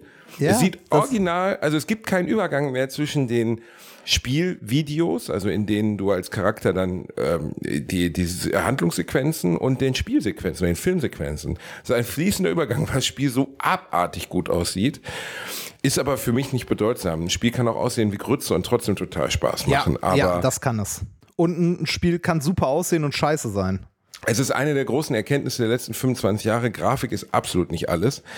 Aber bei Final Fantasy, so dieses Gesamtpaket, jetzt mal eine, eine nachvollziehbare Story, ähm, mit Charakteren, deren Namen ich mir merken kann, die nicht aussehen wie Witzfiguren, äh, mit, mit Handlungssträngen, die ich verstehen kann, weil die letzten Final Fantasy war immer so, ah, okay, und jetzt da ist eine Automechanikerin, die fahren jetzt ein Cadillac, ah, okay. Das war so völlig, so Japanoschott, den ich nicht verstehen kann. Aber, aber, äh, aber so Final Fantasy vorzuwerfen, dass es japanisch ist, ist aber auch so ein bisschen äh, wie dem äh, Papst vorzuwerfen, dass er katholisch ist. Also Ja, Final ja, Fantasy war ja schon immer, äh, im, also äh, die Final Fantasy Teile haben sich schon immer sehr hart abgewechselt in dem, was sie, äh, also wie sie aussahen, welches Spielprinzip sie hatten und so. Ne? Also es, also die die Reihe heißt zwar Final Fantasy 1, 2, 3, 4, 5, 6, 7 und so weiter, aber äh, selten gab es da ja Nachfolger aufeinander, sondern es waren immer komplett andere Spiele. Das ist richtig, das stimmt. Aber äh, also es gab nie eine kohärente, fortlaufende Story. Und es gibt ein paar durchgehende Topics oder ein paar durchgehende Dinge, wie zum Beispiel die Chocobos, ne, diese Genau, die sind Reitvögel immer und so, da. die in jedem Ja, vorkommen. äh, die, es ist äh, immer irgendwie Magie mit drin. Es sind immer riesige Viecher, die du beschwören kannst. Es gibt die, die, äh, früher hießen sie sogar anders. Jetzt heißen sie, im neuen heißen Esper. sie Dominance. Äh, früher, genau, Esper, genau. Sie heißen auch jetzt Esper, aber die Dominance sind die, die sie beschwören können. Ähm, aber das Spiel an sich hat eine so nachvollziehbare Geschichte. Es geht um politische Intrigen. Ähm, was ich sehr gut finde, ist, du hast so eine, Einbl so eine Art einblendbares Lexikon, aber nicht wie bei vielen anderen Spielen, dass dann so ein riesiges Buch sich aufklappt und du erst suchen musst, wo du gerade bist. Sondern was sie richtig klasse gemacht haben, ist, du guckst dir eine Szene an, wo Charaktere handeln. Besonders am Anfang kannst du das gut gebrauchen, wo du noch nicht weißt, wer die genau sein sollen. Und dann kannst du das Lexikon öffnen. Das zeigt dir aber wirklich nur die jetzt handelnden Figuren an. Also das zeigt dir dann genau die Figuren an, die in dieser Szene vorkommen, erklärt dir diese Figuren und erklärt dir auch den groben Handlungsbogen. Okay, also das- welche das Königreiche gibt's? Und das ist echt gut. Also, das hat mich bei so Sachen wie The Witcher oder so immer genervt, dass ich dann irgendwann den Überblick verloren habe. Oder wenn ich The Witcher zum Beispiel ein Jahr nicht angefasst habe, wusste ich überhaupt nicht mehr, wo es weitergehen soll. Also, mich, hat The Witcher ja leider nie abgeholt. Ich habe es mehrfach probiert, das zu spielen, aber ich bin immer raus gewesen, also relativ schnell, weil ich irgendwie auch der, also ich konnte der Geschichte nicht folgen, die war für mich komplett belanglos. Also alle Leute sahen, also ich hatte auch das Gefühl, alle Charaktere sehen irgendwie gleich aus und sagen das Gleiche. Sie haben entweder weiße oder rote Haare. Ähm, also ich weiß, ich tue dem Ja, Spiel Unrecht. Ich weiß, dass das ein super Spiel sein soll und so, aber mich hat es nie abgeholt. Und Also äh, Witcher 3, The Wild Hunt, ist schon eins der beeindruckendsten Rollenspiele aller Zeiten. Das ist schon Wahnsinn, wie groß es ist. Aber wo du recht hast, wo ich wo ich unterschreiben will, ich habe es aber auch nie durchgespielt. Ich kann dir also den groben Handlungsbogen dieser wilden Jagd, The Wild Hunt, oder also worum es genau geht, es geht ja um seine Suche nach Siri, seiner Ziehtochter und so. Das nimmt aber nie richtig Fahrt auf. Das ist immer so, ja, okay, also er sucht jetzt diese, seine Tochter, aber puh, da fehlen mir so die Steaks, weißt du, also Steaks im Sinne von nicht Steaks wie Fleisch, sondern Steaks, also die High Steaks. Es fehlt mir so ein bisschen dieses, es geht um den Fortbestand der Welt. Am Ende will man doch immer die Welt retten. Ja, man will oder nicht also- die Stieftochter finden. Das ist irgendwie öde so. Weißt Ich, du? muss, also, ich muss nicht mal die große Welt retten oder so. Mir geht es bei Spielen immer so, ich, äh, ich brauche zwischendurch äh, Höhepunkte dabei. Ne? Also irgendwie äh, äh, also sowohl Bosse, die man irgendwie killen kann, finde ich nett, aber auch in der Story Höhepunkte. Dass man irgendwie, ähm, äh, was weiß ich, also ähm, äh, bei, bei Final Fantasy X ähm, wirst du ja so mitten in die Handlung geschmissen und ähm, äh, du, du findest nach und nach heraus, wer du bist, warum und du erfährst Sachen über die Vergangenheit. Oder bei, ich habe jetzt letztens angefangen, den zweiten Teil von Horizon endlich mal zu spielen auf der PS5. Äh, macht unglaublich viel Spaß, es sieht unglaublich gut aus. Ähm, und also äh, zur Story vom zweiten Teil kann ich noch nicht viel sagen, weil ich habe es jetzt vielleicht zwei, drei Stunden am Stück gespielt. Äh, aber beim ersten Teil die Story auch. Äh, du weißt, da ist irgendwie eine, eine vergessene Welt zwischendurch und ähm, äh, am Anfang äh, musst du irgendwie erstmal gucken, dass du von deinem Stamm akzeptiert wirst oder da irgendwie rauskommst oder so. Du hast noch ja, nicht. und es hat halt dieses coole Mysterium, dass es diese, diese Stämme gibt, aus denen der Genau. Hauptcharakter, also die Hauptcharakterin stammt, Aloy. Aber gleichzeitig dieses Mysterium, warum gibt es diese Maschinenwesen? Wer hat die gebaut? Ja. also es gibt ja, die ganze Welt besteht ja nur noch aus Maschinenwesen, aber nicht mehr aus echten Tieren. Ja, Und genau. dieses Mysterium wird ja die ganze Zeit durchgezogen, bis zum Ende, wo es dir dann erklärt wird. Die Erklärung ist jetzt nicht, haut dich nie aus den Socken, aber sie ist okay. Ja, genau. Und neben dieser großen Story hast du trotzdem noch viele kleine. Du hast Kapitel. Also man könnte sagen, es sind wie Kapitel in einem Buch. Ich möchte Kapitel abschließen, die die Handlung voranbringen. Und das hatte ich bei äh, The Witcher leider, also äh, hab, ich habe es nicht, also ich habe es irgendwie nicht verstanden. Es war nicht, war nicht meins. Äh, aber man muss ja, Ja, aber es ist auch zugekleistert mit Nebenquests. Und das machen sie jetzt, also bei, bei Final Fantasy VII hast du Nebenquests als Option, die sind auch alle öde und die ignoriere ich einfach komplett. Aber das Spiel ist sowieso schon 70 bis 80 Stunden lang. Ich brauche diese Fetch-Quests, wo ich dann irgendwie Chocobo-Eier sammeln muss oder so, brauche ich einfach nicht für mein Entertainment. Ich habe eh nicht genug Zeit zum Spielen. Ja. Aber das Gute ist, im Gegensatz zu alten Final Fantasy-Teilen, es gibt kein Grinding. Weißt du, äh, sowas wie Final Fantasy VII wäre heute für mich gar nicht mehr möglich. Final Fantasy VII habe ich damals mit meinem Kumpel Benny ja in vier Tagen am Stück durchgespielt. Ah, äh, ähm, in so einer unglaublichen ep epischen Durchspielsession, wo wir unterschiedlich gepennt haben und uns dann gegenseitig erzählt haben, was in der Zeit, während der andere geschlafen hat, passiert ist. wo, wo du, Ähm, aber, aber wo du irgendwie erst mal Stunden über die Karte rennen musst, immer die gleichen Monster kaputt hauen musst, damit du Genau. irgendwann weiterkommst. Ne? Das ist heute nicht mehr machbar. Genau, das kannst du heute dem Publikum so nicht mehr verkaufen. Das hat uns damals überhaupt nicht gestört. Ich habe, und wir sprechen hier von Zufallskämpfen. Du wusstest ja noch nicht mal, du konntest noch nicht mal bewusst grinden, sondern du musstest über die Karte laufen und Glück haben, dass du Monster bekommst, die auch stark genug sind, dass sie dir genug Erfahrungspunkte geben, dass du grinden kannst. Ja, und es gab Das noch nicht das Internet, wo man irgendwie nachgucken konnte, äh, welche Ecken sind denn besonders gut. Das wurde auf dem Schulhof gehandelt. Ne? Genau, sowas wurde auf dem Schulhof damals. Ja, und da kannst du, kannst du diese, diese Gegner finden, die geben besonders viele Erfahrungspunkte und so. Das ist heu, aus heutiger Sicht alles unglaublich, ja, inconvenient, würde Ja. der Engländer sagen. Also einfach nicht zugänglich. Und das, damit räumt das Spiel komplett auf. Ich hätte auch nicht gedacht, dass mich ein Final Fantasy erstens ohne Zufalls und sogar ohne, ähm, es gibt ja keine, keine, keine rundenbasierten Kämpfe mehr, gar nicht. Äh, Gibt es eine Party? Ich, also ich habe davon nur ein kurzes Testvideo von der GameStar gesehen äh, und das auch nur so zwischen Tür und Angel. Äh, das ist ja äh, anders als die üblichen oder die anderen Final Fantasies, die wir sonst hatten, wo du mit einem Charakter rumrennst, dann macht es irgendwie, mhm. dann ist plötzlich Kampf äh, genau. und äh, du hast entweder rundenbasiert mit Active Time Battle Scheiß oder sonst irgendwas. Ähm, jetzt ist das Kampfsystem ja eher so, ähm, so Devil, Devil May Cry mäßig. Genau, Devil May Cry mäßig. Du rennst rum und äh, haust alles nieder und spielst im Wesentlichen einen Charakter, oder? Genau. Oder spielst und ich du hätte auch nicht gedacht, nee, du spielst einen Charakter, es kommen immer wieder Party, also bisher, ehrlich gesagt, bis ich jetzt gespielt habe, kommen zwar Partymitglieder vor, die steuerst du aber nicht aktiv und die gestaltest du auch nicht aktiv. Das ah. mögen manche stören. Mich stört es überhaupt nicht. Nee, ich finde das super.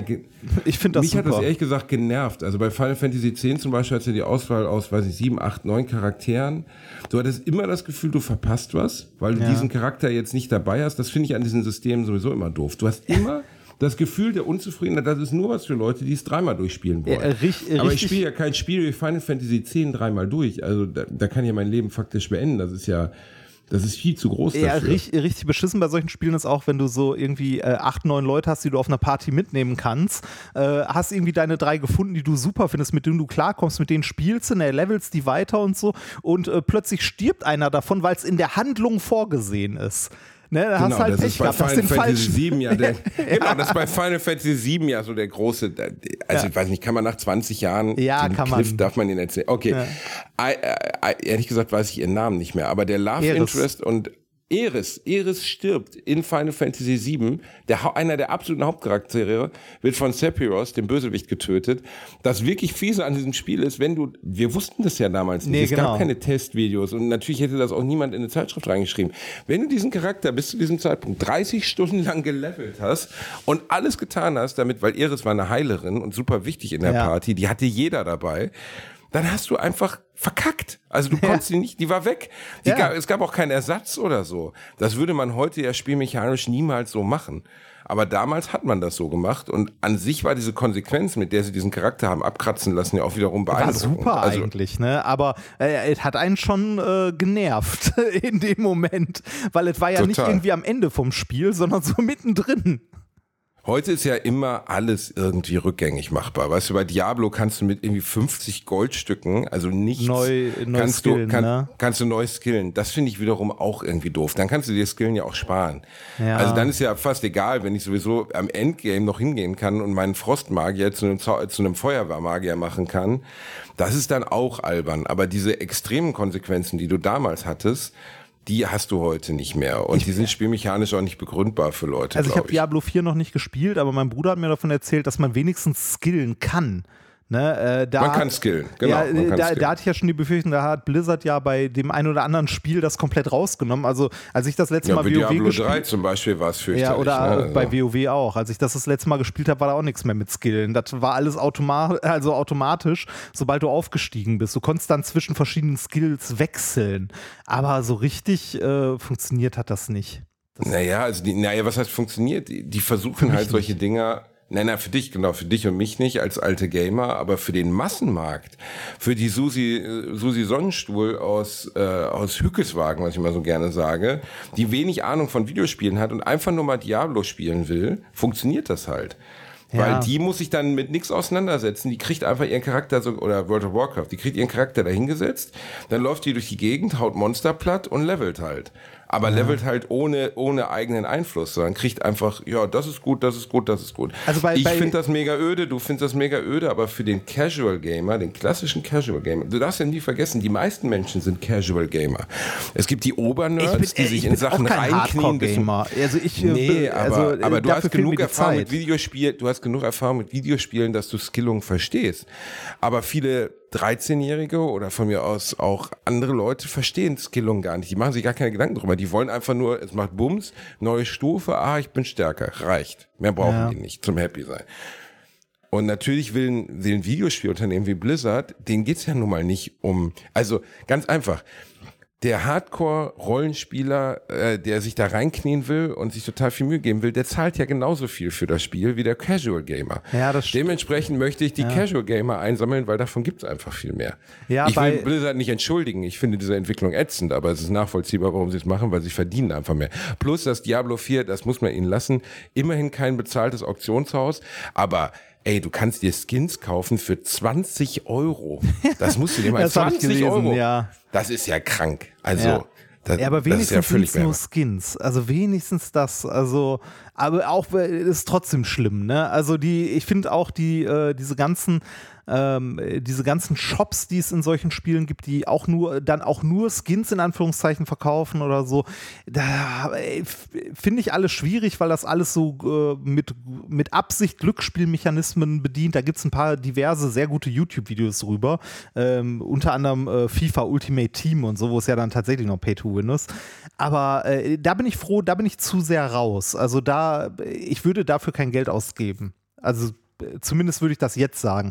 Und ich möchte auch zum Beispiel WoW nicht Unrecht tun, also dass sich da die Skillung geändert hat, dass das anders funktioniert. Das funktioniert für mich nicht mehr auf dem Level, auf dem ich das Spiel spiele. Äh, irgendwie im Endgame, wenn da Leute so richtig äh, tief drin sind, da geht es dann irgendwann um, äh, also um eine andere Art von Skill. Da geht es dann darum, irgendwie ähm, äh, im Team irgendeinen Boss zu legen für irgendwelche äh, Items und so. Und da, da bin ich zu sehr raus. Bei mir war das damals auch Final Fantasy 13 war für mich eine der härtesten Enttäuschungen in der Videospielgeschichte, muss ich sagen.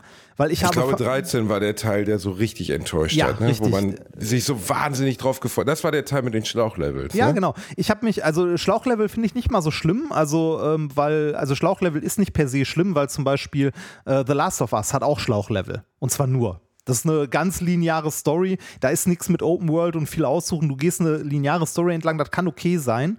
Ähm, bei Final Fantasy 13. Ja, äh, aber Schlauchlevel, das hat ja Schlauchlevel designt dadurch, dass es wirklich Schläuche waren. Das waren ja noch nicht mal Plätze. Ja, das waren also- Schläuche. Ich habe die ersten zwei Stunden gespielt, du hast das Gefühl, du stehst in der U-Bahn. Links und rechts gibt's gar nichts. Du läufst einfach geradeaus. Das war völlig absurd. Das war wie Subway Surfers. Das war wie ein Handyspiel. Äh, was mir bei Final Fantasy 13 richtig auf den Sack ging, war nicht mal diese Schlauchlevel, sondern das Kampfsystem. Das Kampfsystem war der letzte Rotz. Ähm, erinnerst du dich da noch dran? nicht. Nee, ich, ich, ich weiß gar nicht. Also klar, ich bin zu den Kämpfen gekommen, aber viel weiß ich darüber nicht mehr, muss ich Ja, sagen. es war auch das, also es ist das äh, am wenigsten erinnerungswürdigste Kampfsystem, das ein Final Fantasy je hatte, weil eigentlich sind die Kämpfe ja immer das gewesen, was Final Fantasy ausmacht, oder? Schon, also es war auf jeden Fall das Unterhaltsamste Also, an dem Spiel. Ne? Genau, es ist halt die. Sie waren episch und unterhaltsam. Genau. Und ähm, bei Final Fantasy 13 haben sie was eingeführt, da konntest du verschiedene verschiedene Sachen machen, verschiedene Haltungen auch einnehmen für deine, äh, für deine Gruppe und so. Aber im Wesentlichen konntest du auch jeden Kampf dadurch bestreiten, dass du einfach nur X gedrückt hast, weil er automatisch das Beste, äh, das Bestmögliche ausgewählt hat. Ja, wer designt denn sowas? Du, also ich, ich habe das gespielt und habe am Anfang noch so ne, gedacht so, ja nee, automatisch willst du ja nicht, ne, du, du willst ja schon selber. Ne, ich habe selber Sachen ausgesucht und so bla bla bla und probiert und dann habe ich gedacht so, hm, mal gucken, was ist denn, wenn ich einfach nur X drücke? Oh, funktioniert genauso gut. Und am Ende äh, ist jeder Kampf dabei, du drückst am Ende einfach nur X. Und zwar die ganze Zeit. Super, super langweilig. Also das Kampfsystem war einfach nur der letzte Dreck. Ja, aber das muss man doch beim Test und Entwicklungsprozess irgendwann mal gemerkt haben, Ich, oder? ich, weiß, ich weiß es nicht. Vielleicht habe ich es auch nicht weit genug gespielt, um, äh, um die Tiefe des Kampfsystems zu erfahren, dass es am Ende um die Haltung der Gruppe ging oder sonst was. Mich hat es auf jeden Fall nicht abgeholt. Da hätte ich lieber Subway Surfer gespielt. Wie du schon richtig gesagt hast, ein Handyspiel. Weißt du, wo es herkommt? Hast du mir, ich habe es gesehen in deinem Post, es kommt aus Dänemark. Richtig, es kommt aus der Spielenation Dänemark. Das habe ich da, ähm, als ich in Kopenhagen war, in einer Ausstellung gesehen. Also meine, äh, meine Liebste hatte ja Geburtstag, während wir in Dänemark waren. Und da haben wir uns eine Kopenhagen-Card gekauft und sind durch äh, etliche Museen durchgelatscht. Unter anderem auch ein paar, die äh, Computerspieleausstellungen hatten in der Bibliothek. Und da habe ich gelernt, Subway Surfers kommt aus Dänemark. Dänemark hat aber noch ein paar andere Spiele gemacht. Also ein paar andere große Marken kommen aus Dänemark. Fällt dir einer Was ein? denn noch? Hitman. Stimmt, stimmt, stimmt, stimmt. Wie heißen die nochmal, die Entwickler? Weiß ich nicht, aber Äh, Hitman kommt aus Dänemark, die, äh, die Serie quasi. Hitman kommt aus Und Dänemark. Limbo. Ähm, Äh, Limbo. Ah, Limbo, das, äh, das Schwarz-Weiß-Spiel. Genau, Also, das, kommt ja, auch ja, aus, ja. das kommt auch aus Dänemark. Und ein Spiel unserer Kindheit, das wir nie selber gespielt haben, aber anderen dabei zugeguckt haben, wie sie es spielen. Hast du eine Idee, was es Äh, sein könnte? Einer der erfolgreichsten Exporte von den, der dänemarkischen äh, Spieleindustrie. Boah, gar nicht. Hatte eine eigene also- Fernsehshow. Oh Gott, hatte eine. ei- Wie fällt mir jetzt nur Sonic und Mario ein? Was Nein. hatte denn eine eigene Fernsehshow? Hugo. Oh, das ist dänisch? Das kommt aus Dänemark, ja.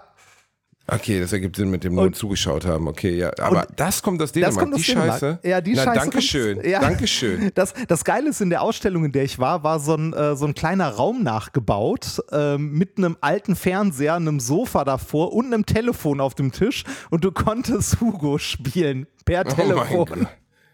Und du hast es getan. Natürlich habe ich es getan. Und äh, War es, ich, war es genauso wenig responsiv, wie ich es in Erinnerung habe? Nee, besser. Also äh, der, äh, ne, der, äh, der 5-Sekunden-Leck der Fernsehübertragung fehlte. Das haben sie nicht authentisch nachgebildet. Wie enttäuschend. Das heißt, man hatte eine Chance dabei. Man hatte eine Chance, ja, aber ich habe es trotzdem nicht geschafft. Es war trotzdem scheiße.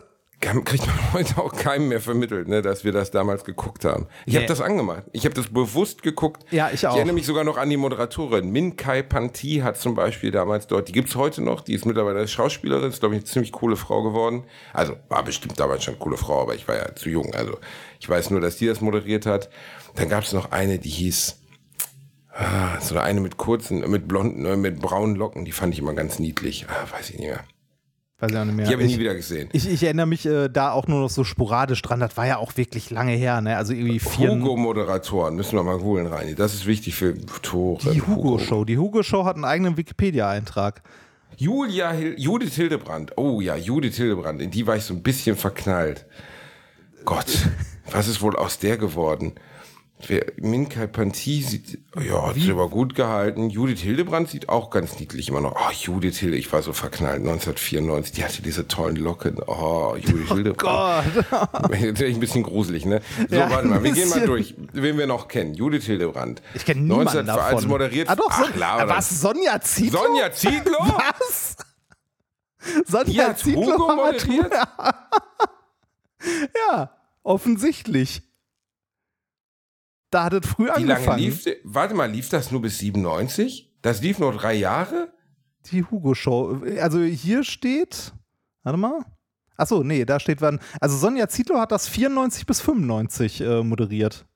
Also ich bin auf www.hugo-troll.de, eine Hugo-Fanseite. Eine wow. Hugo-Fanseite. Das ist bitter, wenn man drüber nachdenkt, dass es Leute gibt, die ihr Leben dafür verschwenden. Äh, Aber okay. tatsächlich- Also es gab Judith Hildebrand, das war die jüngste Moderatorin in Deutschland, war die erste für Hugo Fangermann stand. Gerade mal 16 Jahre alt, war die Lieblingssendung. Bis Ende 96 moderiert sie. Danach folgten weitere großartige Projekte, wie beispielsweise eine Hauptrolle in der ARD Daily Soap Marienhof oder Sturm der Liebe.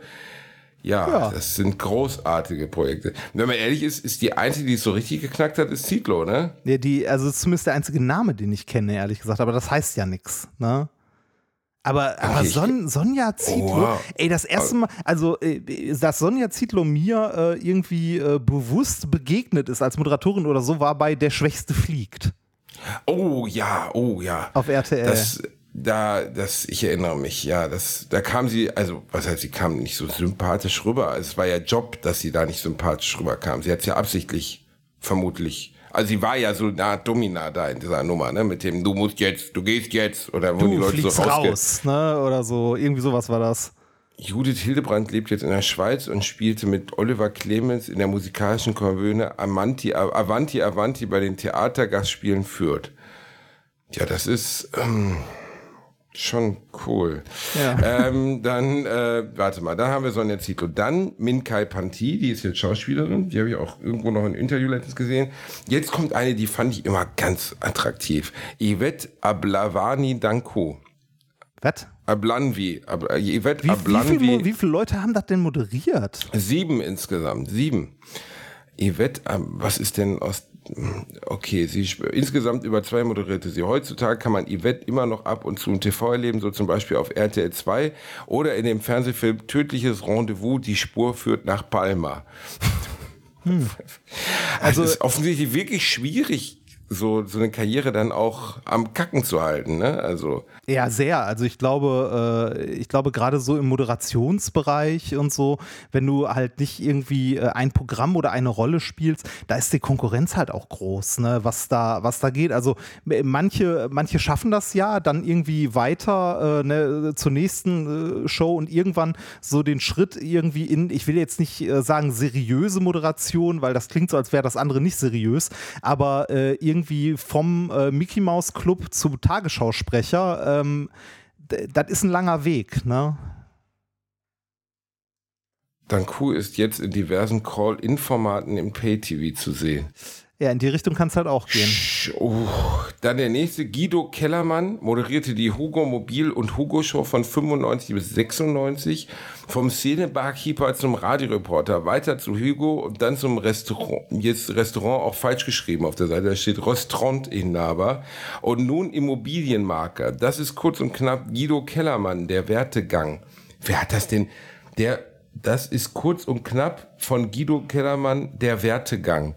Also ich sag mal so, Ey, Hugos Welt, da müssen wir noch auf Hugo, hugo-troll.de, da müssen wir noch mal ein bisschen rübergehen, glaube ich. Da ist, dann gibt's noch, äh, er war der Kellermann fürs Hugo-Mobil, tourte mit einem Chevrolet, auch falsch geschrieben, in ganz Deutschland rum und war immer da, wo was los war. Oh, das ist eine schlimme du, Beschreibung. Du kannst, du kannst auch einfach den Wikipedia-Artikel, da hast du genau die gleichen Infos ein bisschen kompakter. Ja, aber ich finde das ganz lustig, weil das hier so fürchterlich schlecht geschrieben ist. Klaus Dietrich moderierte das Hugo-Mobil. Er moderierte neben Guido Kellermann auch das Hugo-Mobil. Den meisten ist er unbekannt, da er nur für kurze Zeit von der Partie war. Er ist, boah, ist das, oh Alter, oh weißt du, wie viele oh. Hugo-Spiele es gibt? Unglaublich viele. Äh, also es gibt ich, ich fange einfach mal an zu lesen.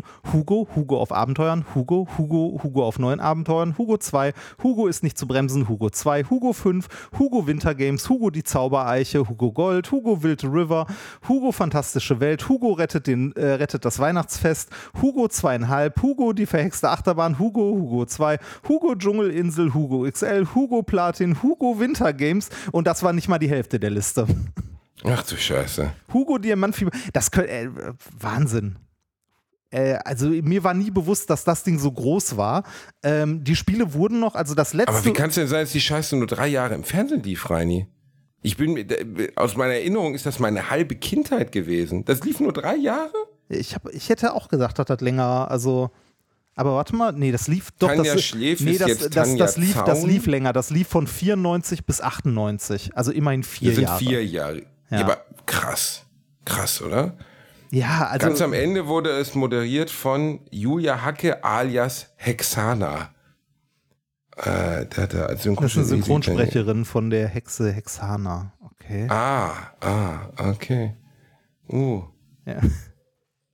Aber krass, ne, wie viele, besonders so im Moderationsbereich, wie viele Leute es gibt und kommen und gehen und weißt du, also wie viele es aus unserer Jugend gibt, die es dann auch nicht weiter darüber hinaus geschafft haben, so. Ja, also. boah, Ich, ich habe immer ein bisschen Angst vor sowas, dass irgendwann Leute dann so sagen, hier, der Basti und der Reini, die waren, weißt du, also, damals, als man noch Podcasts gehört hat. als man Podcast, ja, und dass dann in 20 Jahren irgendwie Leute mit einer, mit einer 3D-Brille da sitzen und sich darüber unterhalten, wie lustig wir waren. Ja, und was für ein Quatsch wir erzählt haben. Ja, ne? Oh, apropos Quatsch, äh, da fällt mir ein, da haben mich auch ein, zwei Leute darauf hingewiesen. Ähm, äh, als wir uns letztes Mal über das U-Boot unterhalten haben, das war ja noch bevor man wusste, dass die, äh, dass die Herren es nicht überlebt haben. Ähm, da hatten wir uns über Druckausgleich und so unterhalten beim Tauchen und äh, natürlich braucht ein U-Boot keinen Druckausgleich, weil da drin ist ja Normaldruck. Wäre auch sonst unangenehm für die Leute, die da drin sitzen, so bei 300 Bar. Ein sehr unangenehmer Druckausgleich, wenn einem mal so richtig die Trommelfälle rausfliegen. Äh, nee, bei Es 300 ist ja, ist, äh, wir können das ja kurz abschließen, es ist bedauerlicherweise unerfreulich ausgegangen. Wir haben es aber man hat noch, auch schon vermutet. Also man hat keine Leichen gefunden, oder? Vielleicht, äh, wir gehen ins, wir, Reinhard. nee, Moment, wir gehen ins Reich davon. Ja, okay, die Leiche, die man finden würde, die würde wahrscheinlich aussehen wie eine Dose Schappi, aber ähm, was? Entschuldige. Ähm, Kennst du nicht diesen Dolphin Bay Incident, der passiert ist? Oh, oh, Den oh, was? Oh, also, oh, ja. Äh, wer Incident, Dolphin Incident, warte mal, Dolphin, der also äh, noch, Dolphin, äh, äh, kannst du gerne direkt von erzählen, um bei dem U-Boot zu bleiben? Byford, genau, Byford Dolphin Incident ist eine der gruseligsten Sachen, die je passiert sind. Da war nämlich, das ist eine, die Byford Dolphin ist eine, eine Tieftauchstation. Warte mal, nicht, dass ich jetzt, ein Deep Sea Driller, also eine Tieftauch. Ford Incident, ja. Reini, das willst du gar nicht lesen. Das ist wirklich ganz schrecklich.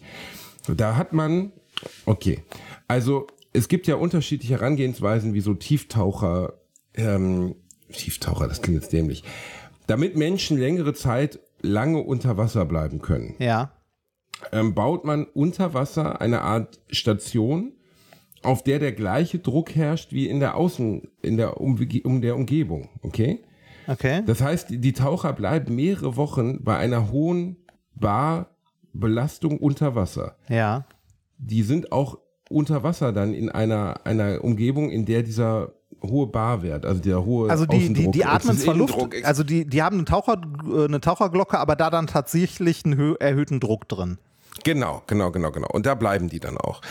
Und wenn man die dann wieder hochholt, muss man die mehrere Wochen in einer Art, ja, Druckkammer. Kapsel halten, in einer Druckkammer halten, in der sie langsam wieder den Außen, die Außenatmosphäre bekommen oder den Außendruck. Ja. Ne? Und bei diesem Byford Dolphin Accident ist es passiert, Incident, man weiß bis heute nicht wie, dass einer der Taucher, einer von den vier Jungs, die dort über mehrere Wochen waren, es wird zur Frage gestellt, vielleicht hat er Klaustrophobie bekommen, Panikattacke oder sowas, der hat die Tür geöffnet. Ich weiß nicht, wie es möglich war, ich weiß auch nicht, ich glaube, heute baut man sowas anders, so dass die Jungs das von innen nicht aufschrauben können, aber er hat die Tür geöffnet. Und das hat dazu geführt, dass die Außenatmosphäre und die Innen oder der Innendruck und Außendruck dieser Kapsel, in der sie sich befanden, sich aneinander anglichen. Ja. Und naja, du kannst ja mal googeln, was mit den Männern passiert ist. Also man hat den, der die Tür geöffnet hat, der ist komplett vaporisiert worden. Also die Wirbelsäule klebte an der Wand und das Gehirn auch und seine, seine Lungen und Nieren klebten zwölf Meter weiter. Der ist komplett zerrissen worden. Also da ist nichts übrig geblieben und die anderen drei sind auch im weitesten Sinne sofort tot gewesen. uh, okay, Und das, das- scheint wohl wirklich, wirklich schlimm gewesen zu sein. Und man weiß aber bis heute nicht, was dazu geführt hat. Also, weil der Mann war ein erfahrener Tiefseetaucher, der muss gewusst haben, was passiert, wenn er dieses, wenn er diese Luke öffnet. Okay, das, uh, das ist aber wirklich, also das, äh, ich habe da gerade mal so grob drüber gelesen, das ist wirklich, puh.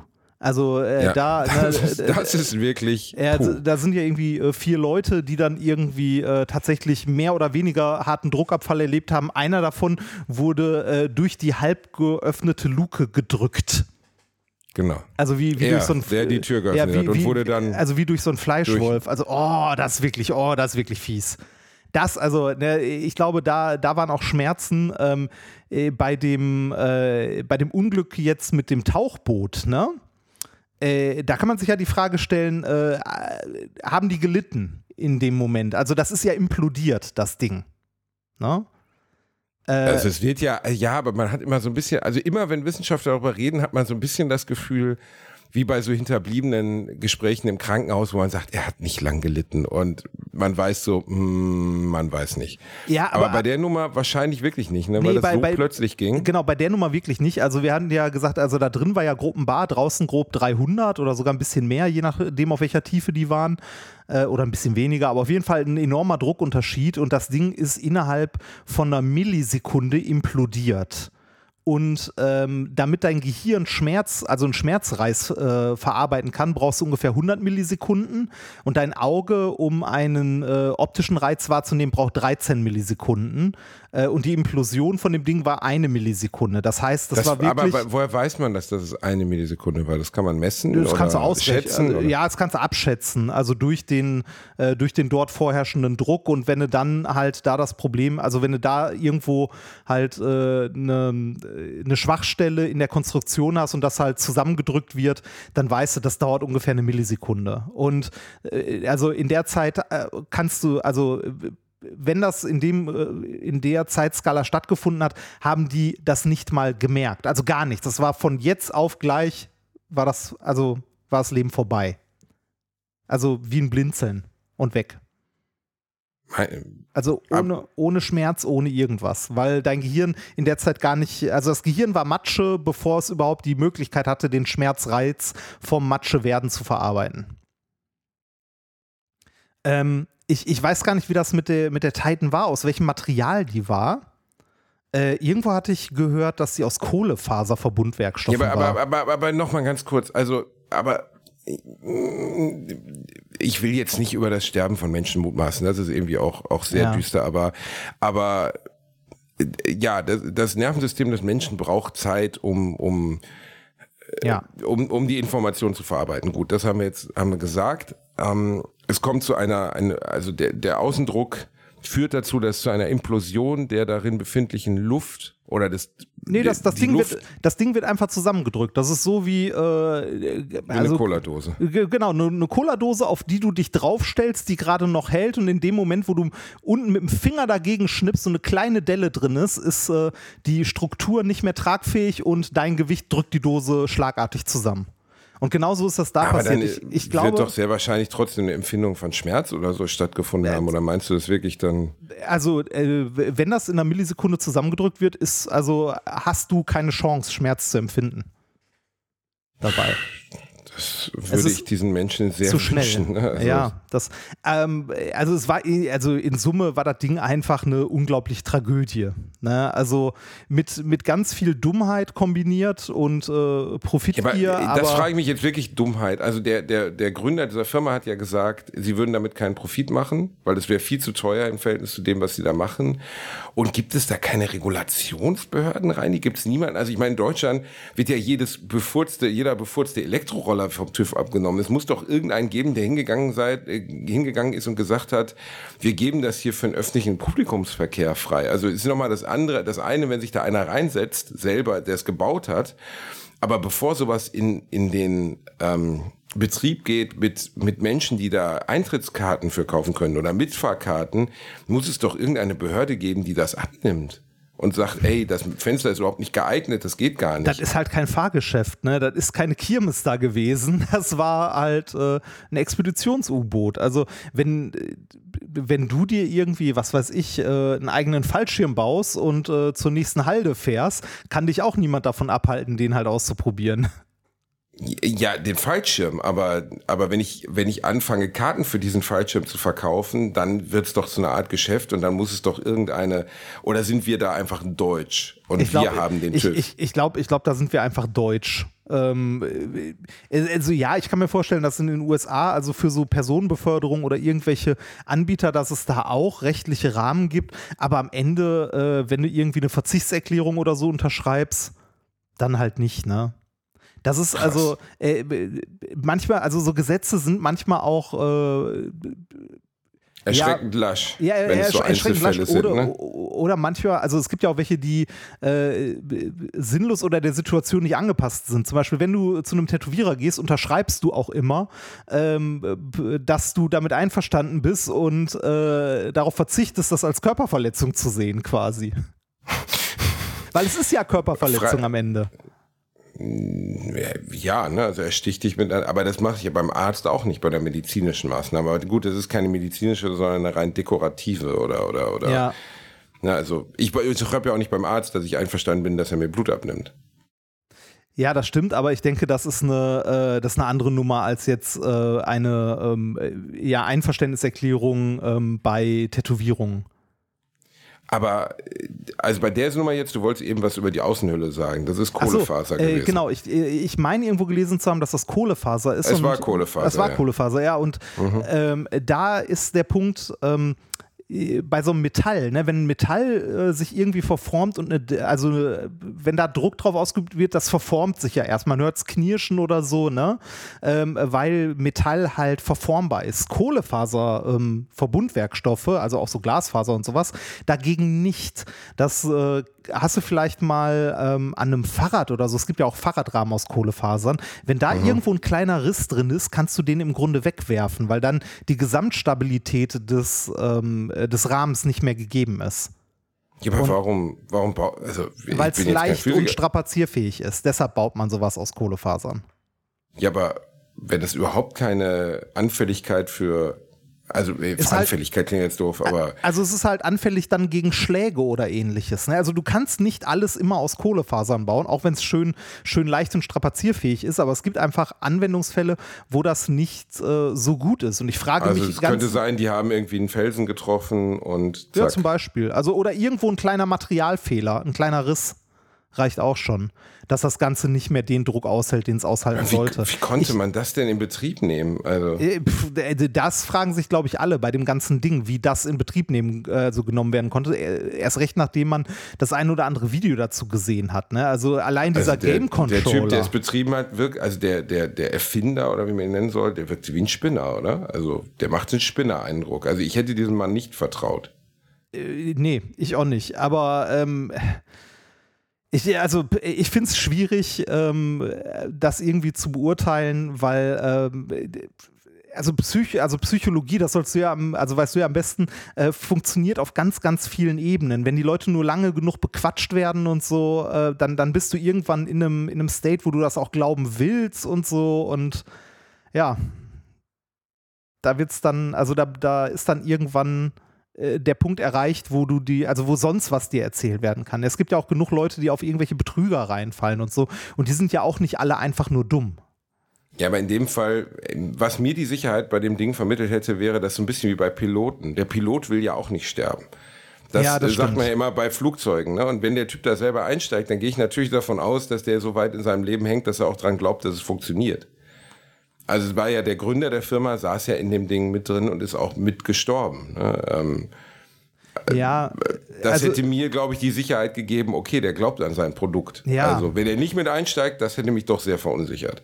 ja. Aber am Ende, glaube ich, ist diese ganze, ist diese ganze Tiefseesache, ähm, es gibt einen Grund, warum das so unerforscht ist. Es gibt einen Grund, warum wir so einen technischen Aufwand Ist halt haben schwierig, darunter. ne, da unten. Es scheint offensichtlich sehr schwierig zu sein Ja. und nichts, was, was Privatleute mal eben zusammenbasteln können.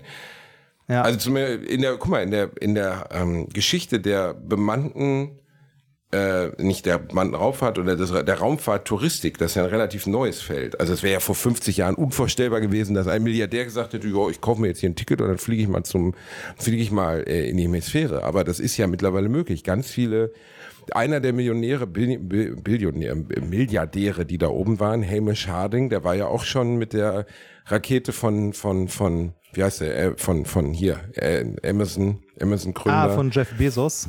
Blue Dingsbums war ja auch schon in der Hemisphäre. Also der hat ja schon, also da ist ja noch nichts passiert. Man hat ja schon hunderte von sehr reichen Menschen in den, O- in den Welt, ins Weltall geschossen, ohne dass was passiert ist. Ja, aber, Aber- aber, aber, also in, in das Ding einzusteigen oder mit dem Ding zu fahren, das wäre ungefähr, also äh, nicht ganz auf dem Level, aber ähnlich äh, hätte ich gesagt, wie, wie das Level von diesem äh, Flat Earther, der sich da in den Weltraum schießen wollte. Na, Also, äh, Ge- also äh, du hast es ja gesehen, ein Game Controller, Sachen, also der, äh, es gibt ja auch dieses eine Interview, ich glaube, das hast du mir sogar geschickt, wo, äh, wo ein Typ da erklärt, so ja, das hier haben wir von Home Depot. Wo du denkst so, was? Ja, das, das habe ich dir geschickt, wo, Ja. er, wo er da dieses, wo irgend so eine, irgend Also, so eine Bedienfläche hat er irgendwie. Ich kaufe ich kauf, ich kauf meine, ich kauf meine Bremsbelege auch sehr gerne bei Nanunana. Das- Ja, aber für dein Fahrrad, nicht für dein Ferrari. Ne? Also ich meine, das ist ja, also schon erstaunlich. Ja. Also was ich am erstaunlichsten fand, war, es hat eine Toilette, also eine Art Defekierungsloch gehabt, mit- aber das oberhalb des Fensters. Also der einzige Weg war, aus dem Ding rauszugucken, wenn man über dem Klo hing. Also ganz, ganz seltsam. Ganz Ja. seltsam. Also, und ja, man kann nur hoffen, die Menschen haben nicht gelitten. Ja. Ähm, ich würde auch, ich fand immer dieses, ja, aber ich habe das auch geteilt, diese extra, diesen extra drei Post über die Flüchtlinge, ja, wo es darum ging, 700 Menschen Ja, saufen letzt- ne? Genau, Aufmerksamkeitsökonomie.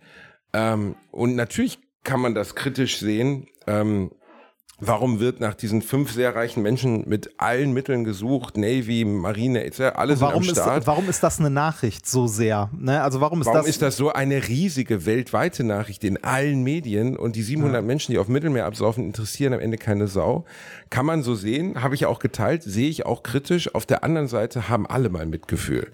Ich finde, man darf Mitgefühl ähm, nicht ökonomisieren. Also im Sinne von, ja, jetzt habe ich mehr Mitleid mit den 700 Menschen, die ertrunken sind, als mit diesen fünf, die dort zusammengequetscht sind. Ja. Am Ende, ich kann für alle Mitgefühl haben. Im Sinne von, der Tod dieser Menschen geht mir in allen Fällen nahe. Aber natürlich muss man sagen, das eine ist ein Unfall aus Luxus und aus Narzissmus der falsche Begriff, aber aus falsch geleiteter Abenteuerlust und das andere ist ein Unfall heraus aus purer Not. Und deswegen Ja. finde ich das im Zweifelsfall noch mal schlimmer. Ich finde, man, man sieht daran so ein bisschen, wie, äh, ähm, wie pervertiert unsere Wahrnehmung geworden ist, äh, was eine Nachricht ist und was nicht. Natürlich ähm, ist, also man muss sich nicht die Frage stellen, warum das eine Nachricht ist. Wir haben ja gerade gefragt, warum ist das eine Nachricht? Ne? Das ist ganz klar. Warum ist das eine Nachricht? Weil da fünf Milliardäre sich in ein äh, gebasteltes U-Boot gesetzt haben und dabei umgekommen sind. Ne? Das ist halt, äh, das ist eine in Anführungszeichen spektakuläre Nachricht. Ne? Wenn, äh, wenn irgendwie äh, Flüchtlinge äh, auf dem Mittelmeer in einem Boot, das überladen ist, ertrinken, dann äh, ist das keine Nachricht, also das ist keine spektakuläre Nachricht. Das ist halt, also ich finde das, also es ist pervers, dass das keine spektakuläre Nachricht ist. Es ist so alltäglich geworden.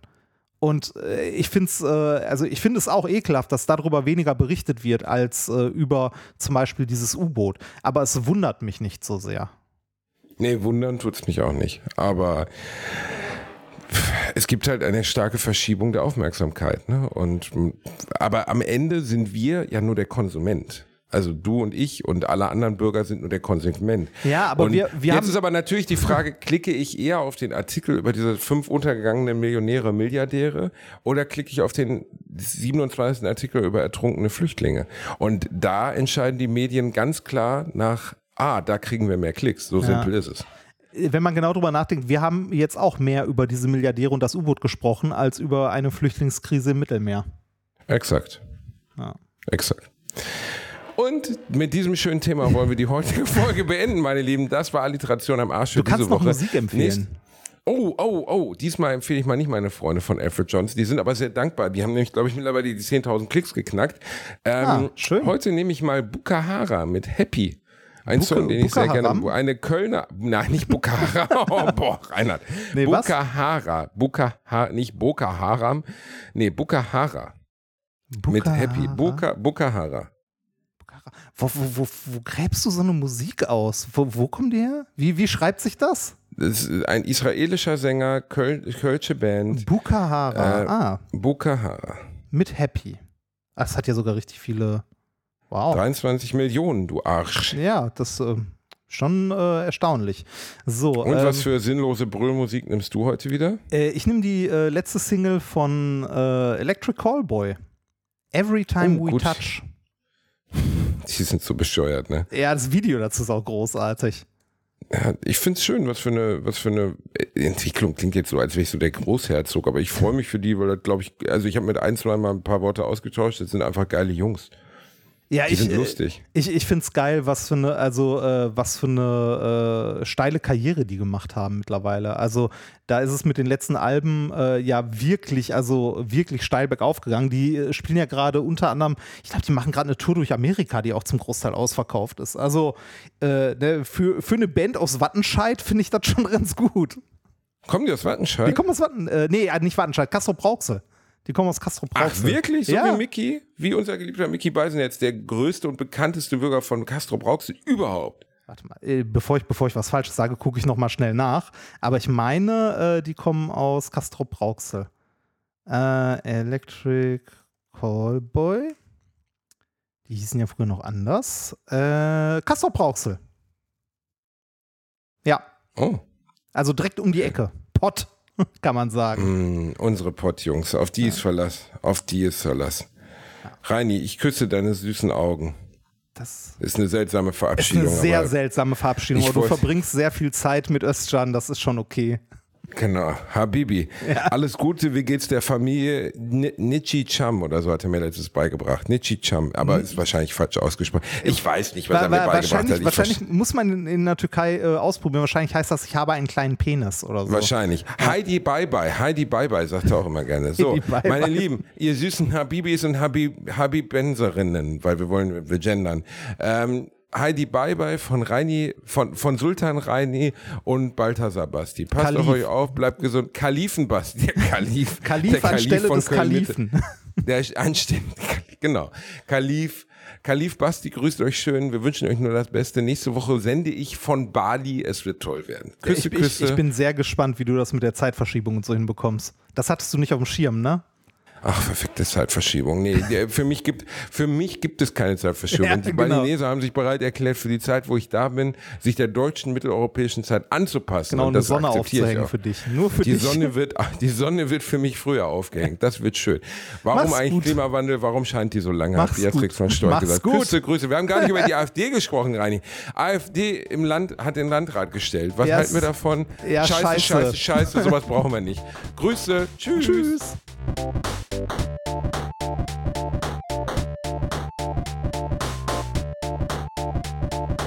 habe gelacht, aber unter meinem Niveau.